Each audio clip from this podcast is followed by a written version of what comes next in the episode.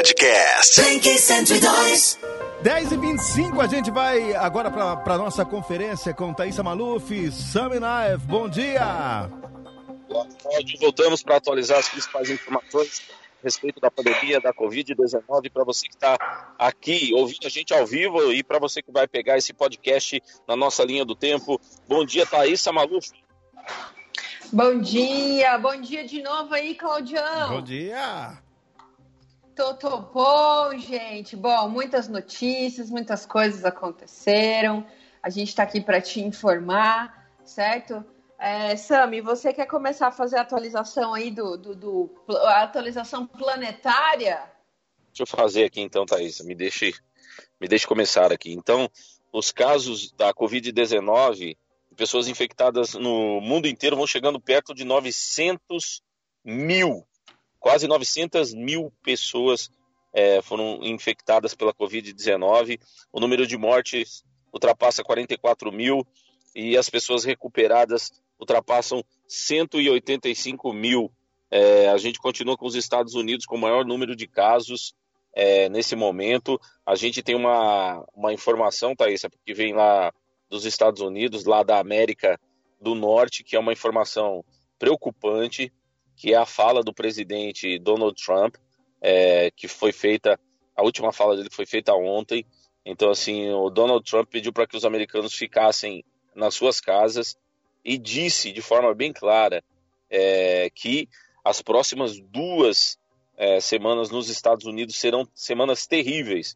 Então, os americanos tem pela frente provavelmente uma disparada de casos de contaminação e também é, uma disparada de número de mortos na América do Norte. Então, foi um tom muito mais sério usado pelo presidente americano, onde ele, ele estava conclamando seus cidadãos a acreditarem no perigo da pandemia e alertando que os Estados Unidos vão passar por esse período muito difícil nas próximas duas semanas então, os americanos já têm é, números crescentes de mortes e de infectados, eles já têm um sistema é, de saúde, principalmente na cidade de Nova York, sobrecarregado.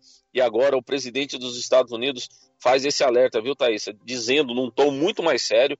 A gente lembra que lá no início da pandemia, o presidente americano se posicionou é, de uma forma é, diferente, é, aplicando a pandemia de coronavírus uma retórica que era uma retórica que estava sendo é, não recomendada pelos, é, pelos profissionais de saúde, pelos técnicos é, da OMS. Então, assim, nesse momento, então, o presidente americano assume um tom mais sério, dizendo para que os americanos permaneçam nas suas casas, fiquem lá, que só os serviços estritamente essenciais é, funcionem de forma normalizada, que é, o cidadão americano evite de sair às ruas e que permaneçam nas suas casas e que se preparem para as próximas duas semanas, porque elas vão ser semanas muito difíceis, na palavra do, do presidente americano Donald Trump. A gente lembra que os Estados Unidos já liberou um, um pacote de ajuda é, para os seus cidadãos e para as suas empresas, que é o maior pacote que se tem é, notícia na história, liberada pelo Estado americano. Mais de é, 2 trilhões de dólares é, foram liberados para aquecer a economia. O governo americano está entregando cheques nas casas das pessoas de mais de mil dólares. Então, assim, os Estados Unidos vão viver duas semanas muito difíceis, onde provavelmente eles serão o epicentro, eles já estão sendo o epicentro dessa crise, mas a situação vai se agravar muito por lá. Então, foi feito esse alerta pelo presidente americano. E o presidente americano, perguntado sobre o Brasil nessa mesma entrevista, disse que cogitava é, suspender os voos, é, não permitir mais que voos vindo do Brasil pudessem entrar nos Estados Unidos. Foi essa a resposta que ele deu, viu, Thaisa Maluf, na noite de ontem. Exatamente, Sami. É, ontem à noite também, né? A gente até falou um pouco sobre isso no Café com Blink. Teve o pronunciamento do presidente da República, Jair Bolsonaro, é, que teve aí mais ou menos a duração de sete minutos. E ele citou, na verdade, um trecho do discurso do, do presidente da, da OMS, é, que fala sobre economia e fala sobre é, o distanciamento social. Ah, ele deu uma baixada no tom, né? Começou a se ver isolado politicamente, é, dentro e fora é, do, do meio político. e realmente acabou mudando o tom nesse discurso é, que pareceu né, as pessoas que está mais moderado em relação à gravidade do coronavírus. Uma uhum, outra quero... informação. Oi, uhum. Sam. Eu só quero fazer uma, ah, uma, uma intervenção na sua fala, perdoa, é, tá, porque acho que é importante. A mudança de tom, por exemplo, do, do presidente dos Estados Unidos, o Donald Trump, é, veio no momento em que os especialistas e o próprio presidente disse ontem na Casa Branca é, que eles esperam 100 mil mortos nos Estados Unidos. 100 mil pessoas mortas nos Estados Unidos. Agora, o presidente definitivamente muda o tom, né? E a gente também vai, vai comparando Exatamente. isso com as mudanças que vão acontecendo aqui no Brasil. É, exatamente. É, bom, Sami, tem uma outra informação bem importante. É, estamos, assim, economicamente fritando. A nossa moeda já começou a cota, cotada hoje a R$ 5,23 o dólar. Nesse momento, ela está sendo ela está sendo negociada a R$ 5,23, né? É, ela já começava aí com um valor superior em 0,60%. Alguns analistas aí, né, a perspectiva de recessão global e no Brasil, né, mina as chances substanciais de um alívio, ainda que curto prazo, no câmbio, tá? É, eles acreditam que a moeda ela vai se fortalecer quando a economia começar a crescer novamente. Aí tem outros, né, também que defendem uma outra linha de raciocínio que não, que nesse momento a gente vai perder muito poder de compra e que a nossa moeda não vai acompanhar. O grande problema disso tudo é que a nossa bolsa de valores também, as pessoas que lidam com investimentos todos os dias, onde são negociados grandes valores, né, ah, o que, que acabou acontecendo? Ela já começou essa, esse mês, é o primeiro dia do mês, já começou a operar em forte queda. Ah, o balanço realizado pela Bolsa de Valores desde é, durante o mês de março, na verdade, foi eles fizeram um balanço onde o Secret, Secret Break foi acionado seis vezes né? É, foi a pior, foi a pior é, balanço da história da Bolsa de Valores desde 1998. Né? Então, assim, muito tempo atrás não se via é, um recuo tão grande em investimentos aqui no Brasil. Né? Na véspera, é, nas vésperas aqui, né, o, o índice de, de, de queda fechou aí em mais de 2,2% e consolidou isso de isso de ontem, tá? O que consolidou no total um tombo de 29,91% em março, né? Que foi o pior mês que a gente falou desde 1998, quando caiu o SAMI 39,5% os investimentos é, externos no Brasil. Então, também aí fechamos é, com um recorde mais para pior, né, dentro da, da, nossa economia como um todo. Uhum. Exatamente, acompanhando é, essas notícias econômicas, ainda ontem no discurso do presidente da República, ele disse, abre aspas para o presidente, nenhum brasileiro ficará para trás, fecha aspas. É, essa fala, que tem, tem, um tom diferente de tudo que o presidente é, tem falado até agora, é, não vem acompanhada, por exemplo, é, da sanção daquele pagamento de 600 reais para os mais vulneráveis e que passam fome aqui no Brasil. Então, eu lembro que o Congresso Nacional se reuniu, a oposição ao governo se reuniu, conseguiu é, colocar em votação é, uma, um auxílio que eles chamam de renda básica, então que as pessoas mais vulneráveis, aqueles brasileiros é, que precisam realmente da ajuda, além das pessoas que trabalham de forma informal, recebam no mínimo uma renda básica de 600 reais por mês. Então, assim, durante um período, né?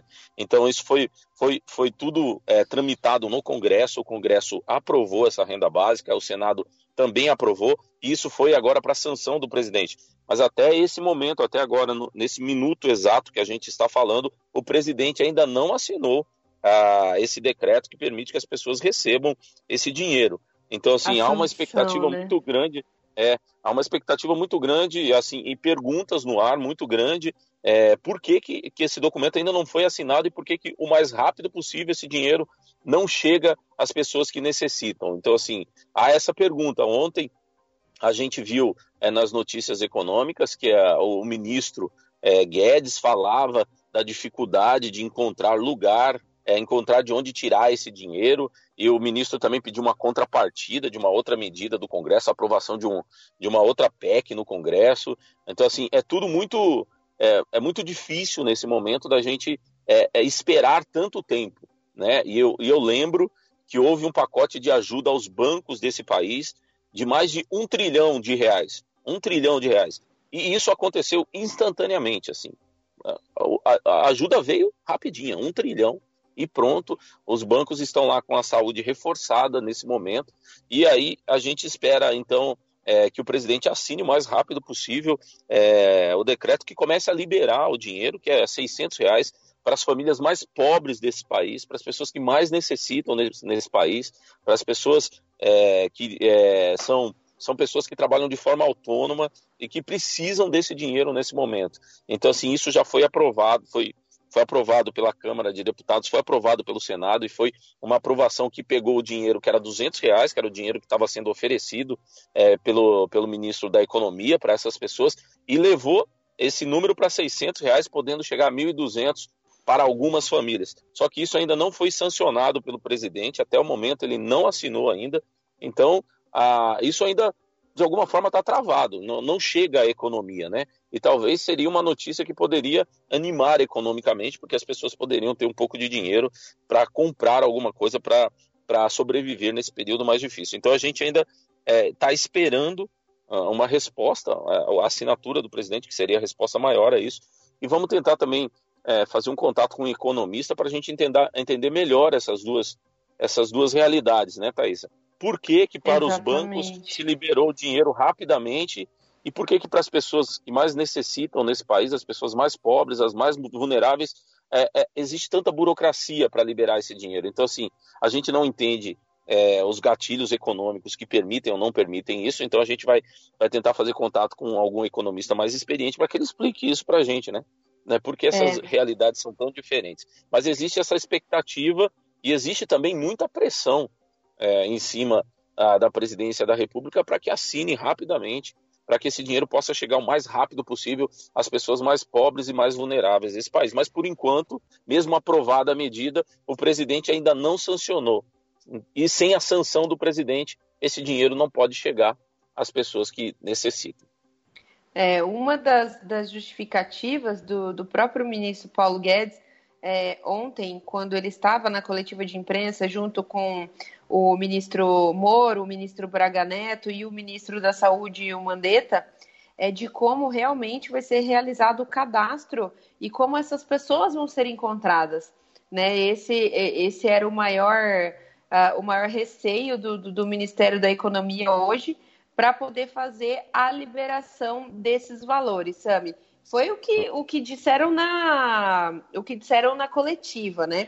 O que, o que a gente sabe é que essa questão da, do planejamento de como isso vai ser feito já vem sendo estudado por uma equipe de técnicos do. Te, te, quando a gente diz técnicos, gente, é, são funcionários concursados do Ministério da Economia que já estão trabalhando em um processo que, na, na que na visão do, do, do ministro da Economia, é, vai, ser, vai ser um processo não muito rápido, justamente por conta dessa, desse cadastramento dessas pessoas. Como essas pessoas vão ser encontradas, como essa informação vai chegar até essas pessoas, né? Então, assim, cogita-se diversas possibilidades, inclusive é, acionar aí a, a, agência, a agentes de saúde que têm os contatos é, que tem os contatos mais é, próximos com a população. Então, assim, estão estudando diversas formas de fazer com que esse dinheiro chegue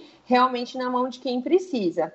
Né? Agora a gente tem que ver tá. quanto tempo isso vai demorar, né? Porque a fome ela chega todo dia, né? As pessoas todo precisam dia. se alimentar todo dia.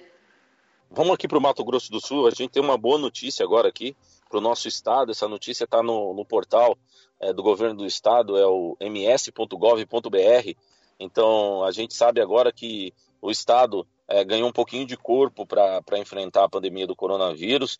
Está é, tá garantido aqui para o Mato Grosso do Sul 138 novas UTIs, 281 leitos clínicos e 48 semi-intensivos. Então houve essa garantia é, dessa estrutura, ela chegará, é, chegará ao Estado, né? E o Estado terá um pouquinho mais de corpo para enfrentar a pandemia, né? Então, assim, o Estado está entrando com 50% dos valores a serem gastos com esses novos leitos, é, e a gente tem, tem é, fica assim um pouquinho mais aliviado, porque à medida em que a gente controle a curva, achate a curva, que a gente vem falando todos os dias que as pessoas precisam ficar em casa para a gente achatar a curva, o que, que significa isso? Significa dar um tempo para os profissionais da saúde tratarem quem está nos hospitais, essas pessoas vão se recuperando, elas saem, liberam os leitos, liberam as UTIs e outras pessoas podem chegar. Então, assim, sem, sem esse rodízio, sem esse espaço de tempo de 14, 15 dias, a gente pode é, sobrecarregar o sistema é, e não ter leito para todas as pessoas. Então, é, tem essa boa notícia aí, que o Estado garantiu 138 novas UTIs, 281 leitos clínicos e 48 semi-intensivos, Thaís Malu. Exatamente. Essa notícia boa é justamente por conta de, de enfim, né, da, da, dessa preocupação mesmo com o período de internação que a gente vem, vem uhum. falando aqui diversas vezes durante a semana, que é a principal preocupação das equipes médicas para poder atender as pessoas. É, na coletiva de imprensa ontem, o secretário de Saúde, Geraldo Rezende, inclusive disse que tinham 10 leitos ainda, 10 é, respiradores para fazer a montagem dos leitos que o governo federal é, enviaria para Mato Grosso do Sul, mas que estava atrasado, né? Mas aí também o governo do estado saiu na frente aí e conseguiu é, montar, né? Já, já está aí montando a estrutura com esses 138 novos leitos de UTI. Então, essa é uma notícia que realmente é, deixa a gente assim mais aliviado, né? Em relação a como essas pessoas vão ser tratadas quando precisarem. Exatamente. Bom, essas são as atualizações que a gente tem para esse momento. Thaís, você tem mais alguma coisa? Se não tem, eu vou repassar aqui as principais uh, informações. Tá, eu tenho só uma última informação aqui, Sami, uhum. que o Reino Unido contabilizou aí é, 563 óbitos em um dia, tá? O governo uhum. britânico registrou aí o aumento, uh, são 563 óbitos pelo novo coronavírus nas últimas 24 horas totalizando aí um número de 2.352 pessoas. Né? São ainda 29.474 casos confirmados no país é, e 4.324 a mais que o dia anterior. Então, a progressão é muito geométrica, né? O, o vírus ele vai se espalhando muito rápido. A, de um dia para o outro, quatro, mais de 4 mil casos confirmados. Então, realmente, é uma situação preocupante que vive toda a Europa num momento como esse. Realmente, muito difícil de encarar essa notícia. A gente lembra é, que o Reino Unido adotou no início uma estratégia, que era a estratégia que, que é mais ou menos parecida é, com a que a gente estava querendo, é, que o a gente estava querendo é, passar para a população, que é a estratégia de isolamento vertical. Ah, então, o Reino Unido permitia que pessoas mais jovens circulassem, fossem aos trabalhos, fizessem as atividades é, de forma normal e isolava as pessoas do grupo de risco e tentava proteger essas pessoas. Então, assim, essa estratégia era uma estratégia que visava manter a economia aquecida, a economia andando, porém, há algumas semanas, é, o primeiro-ministro é, lá da Grã-Bretanha, o Boris Johnson, do Reino Unido, voltou atrás nessa estratégia porque provavelmente ele recebeu relatórios que apresentavam exatamente isso que está acontecendo e que a Thaisa a Maluf acabou de narrar. Uma subida exponencial no número de mortos e de infectados rapidamente. Então, o Reino Unido agora encontra-se em confinamento, né, Thaisa? E a gente, assim, lamenta por essas estratégias, que são estratégias que não que não é, é, surtiram o efeito desejado e que custam muitas vidas, né? Então, muita gente perdendo a vida no Reino Unido, infelizmente, nesse momento. Então, é, a partir dessa atualização aqui da Thaisa, que é a confirmação de 544 mortes em um dia é, lá no Reino Unido, mais de 2.352 mortos no Reino Unido. Os casos são quase 30 mil no Reino Unido. E aí a gente vai atravessando a Europa. Portugal tem a confirmação de 187 mortes, 8.251 casos confirmados. A Itália, um bloqueio total ampliado até o dia 13 de abril. A gente lembra que a Itália já está nesse bloqueio há algum tempo. O número de mortos na Itália é, é uma coisa assim realmente muito triste. Então, esse bloqueio total da Itália está sendo ampliado até o dia 13 de abril. E a Espanha passa de 9 mil mortes e 100 mil casos da Covid-19. É, o país confirmou mais 864 mortes e mais de 7 mil casos nas últimas 24 horas. A Espanha também, infelizmente, é, não agiu a tempo de forma preventiva, permitiu que seus cidadãos continuassem circulando, continuassem frequentando locais, continuassem fazendo aglomerações, manifestações, e hoje ah, eles passam de nove, eles contabilizam 9 mil mortes e 100 mil casos, é, assim, 7 mil casos nas últimas 24 horas. Então, assim, são notícias realmente é, que nos deixam extremamente consternados, extremamente entristecidos e que a gente espera não ter que abrir o microfone para falar a mesma coisa aqui no Brasil, né? Apesar da gente ter percebendo a curva de, de número de mortos aumentarem nos Estados uh, aqui no Brasil, é, principalmente no estado de São Paulo, uh, a gente tem a informação que chega que existem muitos, muitas pessoas sendo sepultadas com suspeita de Covid-19. Essas pessoas não estão sendo testadas, elas estão sendo sepultadas nos cemitérios com a suspeita, estão provavelmente morrendo com os mesmos sintomas. Então, assim, é um número muito grande de casos subnotificados no Brasil, ou seja, é, pessoas com suspeita, mas que a gente não tem como testar, porque não tem teste é, para todo mundo fazer. Então, assim, a gente espera não poder, é, não, aí a gente não quer repetir é, essa mesma narrativa que a gente está dizendo aqui a respeito da Europa, a respeito do Reino Unido, e também essa previsão feita pela Casa Branca na noite de ontem, dizendo é, que espera mais de 100 mil pessoas é, mortas nos Estados Unidos. 100 mil pessoas mortas, mortas. Então, assim, a gente espera não ter que dar isso.